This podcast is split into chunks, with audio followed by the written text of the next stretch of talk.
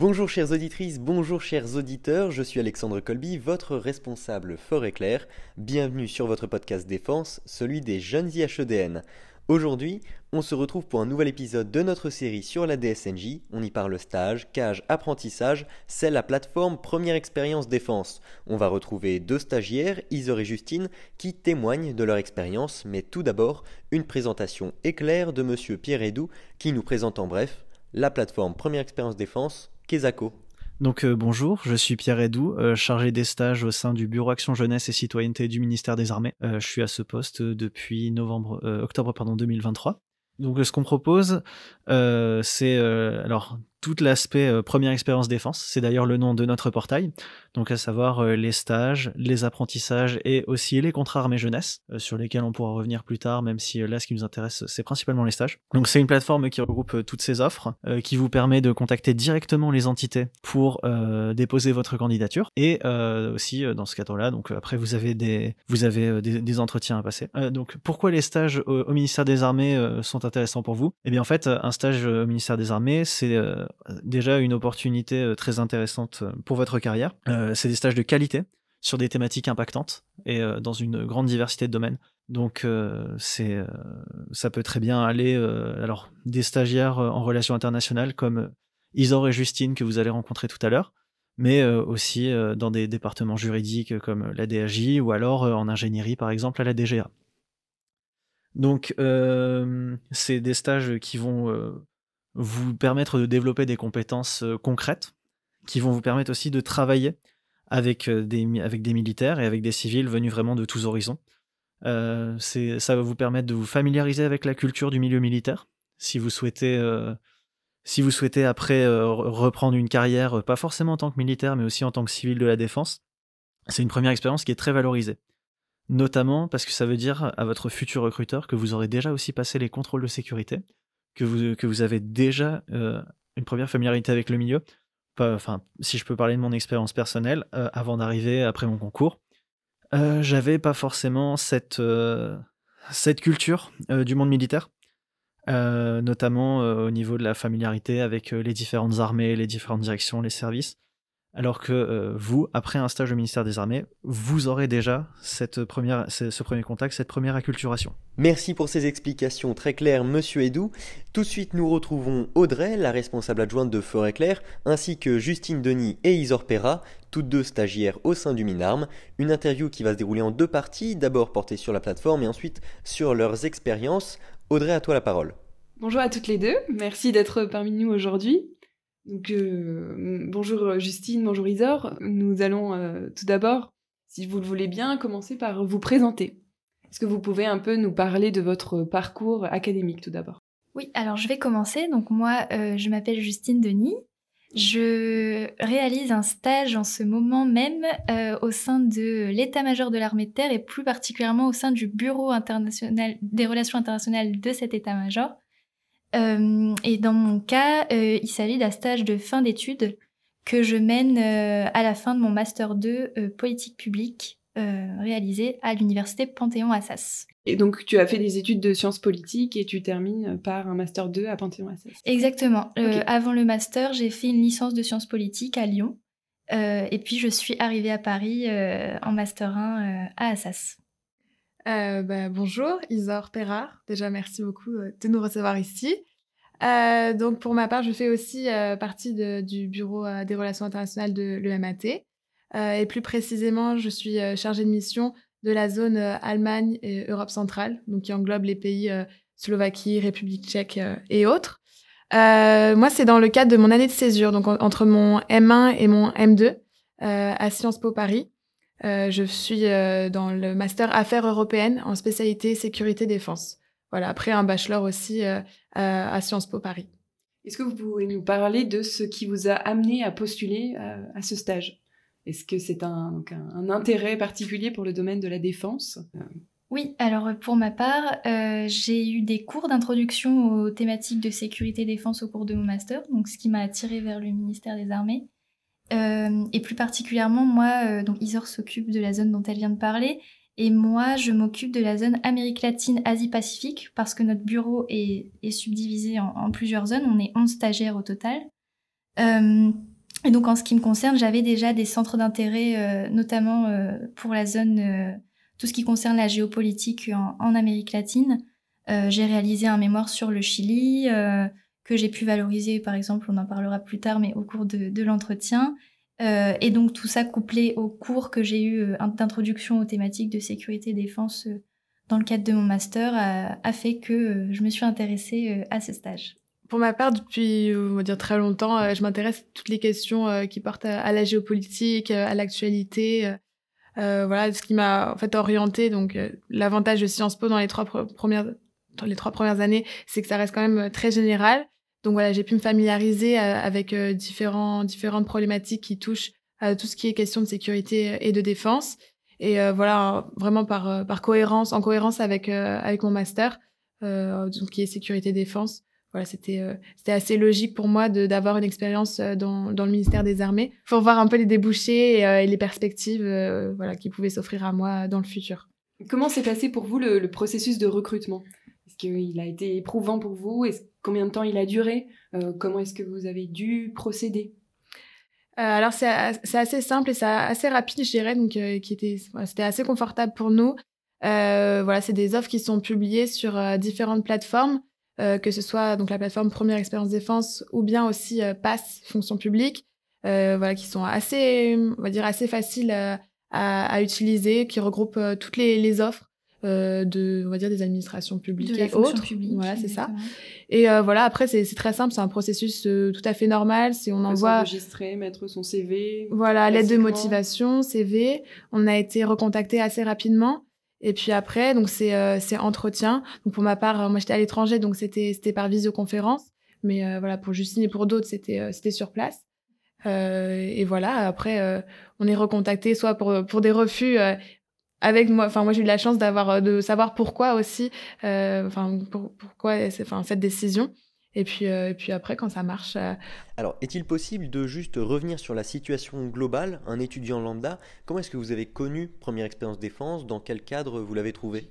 Alors pour ma part, j'ai connu première expérience défense l'année dernière, avant, bien avant mon expérience en tant que stagiaire au sein de l'état-major de l'armée de terre parce que euh, je cherchais une expérience au sein du ministère des Armées euh, courte euh, pour la période estivale.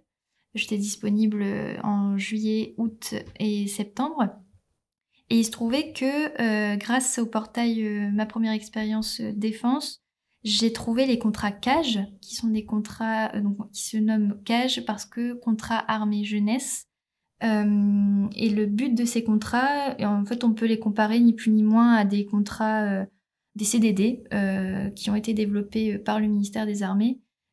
donc, c'est des contrats à durée déterminée, qui peuvent durer de 1 à 3 mois. et moi, j'ai été recrutée deux mois, du coup, via mon ma première expérience défense au sein de la DICODE, euh, délégation à l'information et à la communication de la défense. Donc c'est un service qui se charge de toute la partie euh, euh, communication du ministère des Armées. Et j'ai vécu ma première expérience défense, du coup, de deux mois cet été 2023, qui m'a du coup fortement plu et que j'ai voulu poursuivre avec le stage de fin d'études que, que je, je, je, je fais actuellement. Je dirais que très naturellement quand on cherche sur euh, internet euh, stage euh, fonction publique défense juste avec ces mots clés je vais dire ouais assez mécaniquement on tombe sur sur ce site internet. Et puis Enfin, on connaît tous aussi cette période de stress où tout le monde est en recherche de stage, euh, donc tout le monde est sur les mêmes sites. On voit euh, sur tous les ordis les mêmes onglets euh, à rafraîchir la page dès 9 heures du matin dans les amphis. Et, euh, et voilà, en fait, c'est aussi par, par bouche à bouche à oreille. On prend connaissance des différentes offres de stage qui sont disponibles, que ce soit du coup sur Première Expérience Défense ou aussi Pass, comme je l'ai mentionné précédemment. Et, et voilà, c'est vrai que c'est des outils qui sont assez assez faciles d'accès et assez faciles d'utilisation. Donc, euh, Vous parlez toutes les deux des langues étrangères et euh, lors de l'entretien, vous avez dû échanger en euh, espagnol, en allemand. Oui, alors moi, donc comme le disait Isor, elle, a passé l'entretien à distance. Moi, je, suis, je me suis rendue dans le bureau dans lequel je travaille aujourd'hui. J'ai passé l'entretien avec l'officier traitant qui est en fait mon binôme de travail maintenant que je suis dans le stage. Et il y avait aussi la stagiaire précédente qui était présente à l'entretien. et donc au cours de l'entretien, on a évoqué plusieurs points géopolitiques des zones desquelles, on est, desquelles je suis chargée maintenant. Et effectivement, euh, on a, on a, j'ai eu quelques questions, euh, notamment en espagnol, euh, par la suite. bon, voilà, des questions qui, qui portaient sur... Pour challenger un petit peu. les enjeux stratégiques, mhm. voilà, dans, dans, les zones de référence pour ma zone. Est-ce qu'on peut faire une chronologie avec vous afin que les étudiants qui souhaitent effectuer la même démarche sachent le temps que ça prend? Euh, alors moi, euh, dans le cadre de mon contrat euh, armée jeunesse, donc là je reviens à l'été précédent, j'ai postulé pour en mars-avril à peu près pour, pour une offre qui était proposée à début juin. j'ai pas eu de retour en fait fin mai à peu près. Je me suis dit mais tiens j'ai toujours pas eu de retour, donc je les ai relancés. Et, grâce, à, grâce à mon mail de relance, euh, ils sont venus vers moi et à ce moment-là, tout est allé très vite. On a planifié un entretien. J'ai su euh, dans l'heure qui suivait presque que j'étais prise parce qu'il y avait très peu en fait finalement de, de gens qui postulaient à l'offre. Euh, donc donc ça c'est en fait le processus est assez rapide quand l'entretien est, est planifié. Euh, on, est, on est très vite euh, au point sur euh, la suite des événements, est-ce qu'on est pris ou non, et les documents à fournir ensuite pour, pour commencer le poste. En l'occurrence, moi, l'entretien s'était déroulé un peu tardivement, donc j'ai pas pu commencer le, poste en juin pour des raisons RH, des raisons RH. et donc, ce qui fait que j'ai commencé même en août, bien plus tard. mais en tout cas, j'ai quand même vécu deux mois en immersion euh, au sein de la DICODE. Si on peut poser la question, est-ce qu'il y a des choses que vous auriez souhaité, voulu améliorer, des choses qui auraient pu paraître mais euh, qui ne sont pas actuellement sur le site et qui vous auraient sûrement aidé? Euh, bah, Peut-être du coup un système de notification quand il y a des nouvelles offres qui, qui sont publiées, ça pourrait être intéressant. C'est que la période de recherche de stage est quand même assez stressante parce que on n'a pas forcément les retours. Euh, donc c'est vrai qu'on envoie euh, des dizaines de candidatures à la journée ou à la semaine sans forcément de voilà de, de réponse. Donc euh, enfin pour ma part c'était quand même une période assez assez assez stressante. Donc voilà c'est des efforts à faire de notre côté, mais aussi je dirais de l'autre côté aussi voilà de, de, prise en compte. donc ouais c'est vrai que ce, ce, système de notification il faut toujours être alerte en fait euh, à chaque offre parce que enfin faut le dire c'est quand même une course euh, une course à la candidature une course euh, au stage. Et alors juste en quelques mots est-ce que vous seriez capable de nous donner votre avis le plus sincère sur la plateforme? Voilà si vous deviez la noter qu'est-ce que vous diriez de bien de mal là-dessus? C'est facile dans l'utilisation c'est, c'est, clair, c'est bien présenté. Enfin, c'est, c'est... On peut faire des recherches avancées, préciser la durée la durée du contrat qu'on recherche, notre niveau de, notre niveau d'études, notre niveau d'études. Donc on a tout de suite des offres qui sont euh, ciblées, c'est ça. Donc ça c'est c'est très euh, c'est très appréciable. Et après bah forcément oui ça demande des efforts de notre côté pour euh, enfin rédiger les lettres de motivation, ça prend du temps. Euh, faut, s'appliquer, les CV, etc. Euh. Mais c'est vrai que c'est un portail qui est un très bon moyen de centraliser en fait toutes les, offres. Donc, et en plus, on peut on peut, par la recherche avancée, les cibler davantage. Donc, c'est un gain de temps en ce sens. Euh, mais effectivement, pour euh, quand on a postulé, c'est une chose. Mais quand, pour avoir ensuite les retours sur euh, la, candidature, ce serait intéressant peut-être de, développer un système de notification, comme on le disait. voilà, Par exemple, candidature en cours d'analyse ou. C'est ça. Ou pour, être fixé, en fait, pour être fixé. Parce que, oui. voilà. On est souvent dans des phases de flottement où euh, on est en attente de réponse, ou du coup on peut pas trop se projeter, euh, plein de choses comme ça, qui fait que ça ajoute à notre stress euh, initial. Et parfois il arrive de, enfin moi par exemple dans mon cas, si j'avais pas relancé le, service en question, j'aurais jamais eu de retour. Donc peut-être un système automatisé, parce que je suis, je suis évidemment consciente que tous les services, toutes les directions n'ont pas le temps de répondre à tout le monde, mais au moins un système automatisé de euh, de répondre, nous signalant que notre candidature a été, a été, euh, a été lue, prise en compte, étudiée. Euh, voilà, ce qui peut toujours être rassurant quand même. Est-ce que vous pourriez un peu maintenant nous parler de, de vos missions en stage? Euh, alors oui, je vais commencer, euh, je vais commencer à décrire un petit peu nos missions. Euh, très exactement, l'intitulé de notre poste, c'est chargé de mission. donc dans mon cas, pour les zones Amérique latine, Asie-Pacifique. Et notre mission principale consiste à suivre les plans de coopération avec les pays partenaires de la France en Amérique latine et en Asie-Pacifique pour mon poste. Et plus particulièrement, on, s'occupe de la coopération bilatérale terre, évidemment, puisqu'on dépend de l'état-major de l'armée terre, comme on l'a dit précédemment. Euh, donc notre but, en fait, c'est de renforcer notre connaissance euh, réciproque entre armées de terre euh, avec les pays partenaires, dans une logique d'influence et de prévention des crises. Euh, donc voilà, ça c'est vraiment pour les, missions euh, principales. Et donc de, de, cette, de, ce suivi des plans de coopération et de la coopération euh, bilatérale terre plus généralement, on a d'autres missions qui en découlent, participer à des séminaires. là prochainement, je vais participer à un séminaire organisé par la DGRIS, qui est la Direction générale des relations internationales et de la stratégie. donc en fait, cette conférence, elle, elle va porter sur le rôle un peu de la Chine en Amérique latine. Donc je vais, je vais y prendre part. On rédige aussi euh, des courriers euh, qui peuvent être officiels ou un peu moins officiels, mais pour entretenir le lien avec les partenaires. Euh, on interagit aussi avec un réseau assez large d'acteurs, comme, comme notre rôle est de, est de d'organiser en fait les, les, échanges avec les partenaires en, de notre zone. On, est amené à, à, discuter avec des acteurs euh, sur le territoire national, mais aussi euh, à l'étranger au sein des missions de défense, donc qui est une partie, euh, qui est notre interlocuteur privilégié en fait dans les ambassades en France au niveau des thématiques de sécurité et de défense.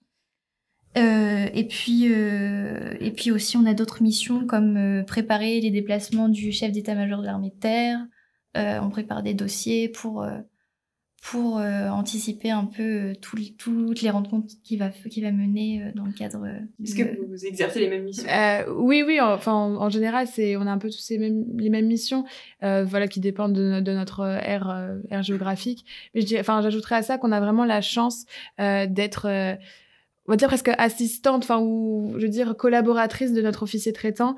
et on est des, vraiment des binômes et euh, on est, enfin voilà, on participe, on va dire à, à toutes leurs activités. Euh, enfin, on les suit au quotidien dans, dans tout ce qu'ils font, dans toutes leurs missions. Euh, donc c'est vraiment, enfin pour nous, euh, enfin moi de mon côté, je trouve ça très professionnalisant et en même temps, ils nous donnent des responsabilités et on doit, on, on doit, être, enfin on doit faire preuve d'initiative et et, euh, et voilà, c'est vrai que voilà, on les, on les, on les suit partout, on les aide à à, préparer euh, euh, voilà, divers, enfin, des choses diverses et variées. Donc, euh, Notamment quand on reçoit des délégations on s'occupe avec eux de la, de la, partie logistique, mais aussi du fond. Mm. C'est une réelle collaboration du Exactement. avec votre officier qui est votre interlocuteur privilégié. C'est ça. Et ensuite, qui avez-vous le plus, avec qui êtes-vous le plus en contact? Dans les ambassades à l'étranger ou avec qui interagissez-vous le plus? Principalement, euh, en fait, c'est les deux. Hein. Euh, on discute beaucoup avec des interlocuteurs présents dans les, les, ambassades des pays partenaires, mais aussi avec euh, des, des, directions ou des unités qui sont présentes au niveau national. voilà, donc vraiment, on est porté sur les, sur les deux types d'acteurs, international et national. La durée, quelle est la durée de votre, de votre stage? Alors nous, c'est six mois. Euh, mais voilà, il faut, faut, savoir que dans l'administration publique, les, stages peuvent varier euh, de 3 à 6 mois généralement. nous, c'est une convention euh, qui est. Voilà. Donc là, ça fait à peu près un mois que vous êtes euh, en stage. Est-ce que vous pouvez déjà nous parler d'une expérience qui vous a marqué ou d'un sujet que vous avez traité qui Alors, vous a plus marqué? euh, Ce qui est le plus marquant, je pense, c'est qu'on est directement mis dans le bain de nos missions. on a on a directement dû euh, s'approprier les dossiers. Euh, euh, voilà, moi j'ai une zone qui est quand même assez étendue, Amérique latine, Asie-Pacifique, donc j'ai dû me tenir au courant des dossiers tout en donc me les approprier, tout en discutant déjà avec mes interlocuteurs en même temps. Et pour moi, c'est ce qui est c'est ce qui est le plus marquant d'être comme ça directement lancé dans le, dans le bain des missions à mener. Je pense que c'est forcément une expérience qui va nous marquer, qui va nous forger. Si on a beau être au courant un peu de, de tout ce qui est question de sécurité, défense, géopolitique, c'est vrai que de passer de, de, la théorie à là, la pratique et être du jour au lendemain euh, en immersion totale dans, dans, un monde militaire auquel on n'a pas forcément les codes, pas forcément les pratiques, les normes, etc. C'est vrai qu'on a, il y a toute une, période d'adaptation, je dirais, qui est quand même assez intense. Euh, mais après, enfin, c'est aussi euh, très stimulant et, voilà, on part à la découverte. un peu de notre zone de confort. Voilà, exactement. J'allais justement vous poser la question, lorsqu'on vient du monde civil, comment faire euh, comment s'exprimer à des militaires, euh, comment est-ce que vous vous êtes adapté à ce milieu? Euh, pour l'adaptation, alors et ça passe par un petit peu de bachotage finalement hein, pour avoir les codes. on a on, a des listes grades. avec les grades, aussi comment repérer sur l'uniforme d'un militaire à quelle armée il appartient, parce qu'ici, ce qui est intéressant aussi, au sein du ministère des Armées, c'est que toutes les armées sont présentes. C'est un, une organisation interarmée. Euh, donc, ce qui est aussi très intéressant et c'est, et c'est rare finalement de, d'évoluer dans un milieu où cohabitent comme ça euh, toutes les armées euh, françaises. Et je dirais que c'est quand même un milieu qui est aussi bienveillant, enfin, du moins envers nous, dans le sens où forcément, dès les premiers jours, on n'a pas, on n'a pas les réflexes. Et puis, euh, je pense que c'est par habitude aussi qu'on apprend euh, comment euh, comment interagir, interagir avec nos interlocuteurs, comment s'adresser. Donc oui, voilà, il y a plusieurs plusieurs codes à respecter quand on répond au téléphone, quand on s'adresse à quelqu'un par mail, quand on croise quelqu'un dans les couloirs. Voilà, ça, il y a aucune inquiétude. Enfin, avec la avec la pratique, petit à petit, ça vient tout seul. Voilà, ça va, ça vient, ça devient un, un automatisme. Oui. Moi, je m'en souviens quand on a fait notre journée de passation et que je voyais du coup les, les anciens stagiaires et qui s'adressaient de façon très naturelle avec tous les codes en acronyme que moi je enfin je savais même pas de quoi ils parlaient. J'ai voilà. Dans six mois j'espère que ce sera notre cas parce c'est vrai non mais c'est vrai qu'il y a aussi beaucoup de beaucoup d'acronymes hein, dans, dans ce poste à connaître. Et donc pareil on a des listes avec les acronymes et puis au fur et à mesure on les rencontre euh, sur le terrain on s'y fait lorsque l'on croise dans le couloir exactement donc on, on, les assimile plus facilement euh, voilà il y a énormément de, stagiaires qui sont pris. Euh, c'est séparé, vous m'expliquiez tout à l'heure que c'était séparé en deux zones euh, géographiques, c'est ça, qui prenaient euh, donc 10 stagiaires. et au total, vous êtes une, vingtaine de stagiaires? Dans le bureau des relations internationales dans lequel on évolue, c'est oui, effectivement, c'est compartimenté en deux grandes zones. Donc il y a bilatéral sud, donc voilà, qui reprend juste géographiquement tout ce qui est Afrique, Amérique du Sud euh, et, Océanie. Et puis après, donc on a euh, la zone Euro-Atlantique, donc euh, Europe du Nord et Europe, pardon, et, et, Amérique du Nord. Et après, dans ces zones-là, c'est encore subdivisionné en zone bah, justement Europe du Nord ou Europe Méditerranée, etc. Et donc au total, on est on est 11 stagiaires. Et ça, c'est vraiment quelque chose aussi à, mettre en valeur parce que forcément, comme on disait, c'est un, milieu qui est quand même assez encore inconnu pour nous.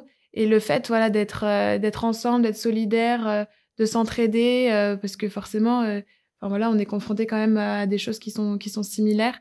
voilà, c'est vraiment un gros plus de ce, de ce stage, d'être bien entouré.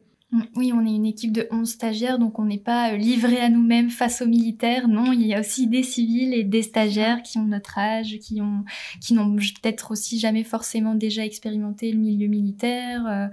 Euh, donc, euh, donc voilà, c'est aussi très, très rassurant finalement d'être en compagnie de, des collègues stagiaires euh, pour évoluer dans nos missions quotidiennes. Surtout sur l'accessibilité du stage, on, pense souvent que faire un stage au ministère des Armées, ça reste non accessible. Et puis en fait, comme vous venez de le dire, le, ministère recrute énormément de stagiaires et, c'est aussi indispensable euh, puisqu'il y a une réelle relation avec l'officier et vous êtes en fait des éléments indispensables au travail. Tout à fait. Et ce qui est très intéressant aussi, c'est euh, la diversité de nos profils. Euh, voilà, on est donc 11 stagiaires, dont 9 qui nous occupons de zones de, de, pays, plus particulièrement de pays partenaires, parce qu'il y a deux stagiaires qui s'occupent de toute la partie soutien aux exportations. et aussi de l'organisation du, du, du, de l'Eurosatori, qui va arriver en, juin, là, très prochainement. Donc, il y a une stagiaire qui est dédiée entièrement à l'organisation de, cette, de, cet événement. et donc, oui, donc, ce que je disais, c'est que ce qui est intéressant, c'est de, de, voir la diversité de nos profils. moi, j'ai un, un, parcours plutôt orienté sciences politiques. Euh, d'autres ont, plus des, masters euh, orientés relations internationales. Euh, un parcours ingénieur aussi. Un parcours ingénieur mm. aussi, c'est vrai. Dirais que ce qui est important, c'est quand même qu'il y ait une appétence pour ce domaine-là. Parce que c'est quand même un domaine très particulier. Et voilà, il faut quand même... Oui une, certaine appétence pour le domaine militaire et, de défense. C'est ce que vous conseillerez d'ailleurs aux, jeunes qui souhaitent faire un stage au ministère des Armées? Donc avoir une impétence, bien sûr, pour le domaine de la sécurité et de la défense. Je pense que c'est essentiel, oui. Est-ce qu'il faut certaines compétences, certaines qualités aussi autres? Qualités euh, des soft skills, qualités personnelles? Oui, une capacité d'adaptation. Parce que justement, euh, côtoyer des militaires au quotidien et euh, euh, prendre en charge comme ça euh, sur le tas de, des missions euh, dont on n'a pas l'habitude on n'a pas l'habitude de, de mener dans le cadre de nos études oui il faut il faut avoir une certaine capacité d'adaptation. Je pense que c'est vraiment le maître mot pour être chargé de mission au sein du l'état-major et à la suite de donc de ce stage vous allez bien sûr finir vos études et ensuite est-ce que vous envisagez de continuer dans dans ce domaine-là, euh, à travailler peut-être avec le ministère des Armées plus tard? Euh, moi, enfin, je pense pour ma part que j'ai une réelle appétence pour les, pour les relations euh, internationales. J'ai eu la chance de faire un autre stage euh, dans le cadre enfin, du ministère euh, des Affaires étrangères. Et donc là, ce, ce deuxième stage me conforte vraiment dans, dans cette perspective-là. Après, sous quel format, dans quel ministère, c'est encore un, peu flou. mais voilà, c'est, je pense que c'est aussi tout l'intérêt de ce, de ce stage, de voir même si le domaine militaire me convient, parce que, comme on a dit, c'est, c'est un domaine très particulier. donc voilà, mais je pense qu'il y a plein de, perspectives, plein de débouchés qu'on ignore encore. Et c'est aussi pour ça enfin, que, qu'on fait ce stage, c'est pour euh, vraiment explorer. Euh, Puisque c'est interarmée, justement, euh, vous travaillez avec l'armée de terre, mais vous avez la chance de côtoyer les autres armées, ce qui vous permet d'avoir une, plus grande ouverture aussi. Est-ce que peut-être pour clôturer notre, notre entretien, vous auriez des conseils pour les futurs postulants ou les, futurs stagiaires? Alors oui, le premier conseil, qu'on pourrait donner. Donc déjà, euh, être euh, conscient que c'est un milieu qu'on ne connaît pas forcément. Donc là, on en revient à la capacité d'adaptation qu'on évoquait euh, un petit, peu, un petit peu avant. Et aussi, éventuellement, ce qui pourrait être un plus, c'est se renseigner sur la manière dont on on communique par mail euh, au moment de transmettre son, CV, sa lettre de motivation. Voilà, dire, au lieu de dire bonjour monsieur, euh, se renseigner sur le grade de, du, de l'officier traitant en charge de la zone qui nous intéresse. C'est toujours un euh, plus, c'est façon de se démarquer. Et dire bonjour colonel ou mm. colonel, vous trouverez si joint mon CV et ma lettre de motivation plutôt que monsieur. voilà, ça peut toujours être la, la valeur ajoutée pour postuler à, à ce stage. Super, le message est enregistré. Je vous remercie. Merci beaucoup. Merci beaucoup pour l'invitation. Merci Justine, merci Isor, Audrey pour cette belle interview. Chers auditeurs, merci de votre fidélité. On se retrouve donc début mars pour le prochain podcast sur la DSNJ et notre thème sera les classes de défense au féminin. Avant de partir, comme toujours, n'hésitez pas à vous abonner, à activer la cloche et à noter notre podcast. Ça nous fait énormément plaisir. Passez une excellente journée et à bientôt sur Forêt Claire.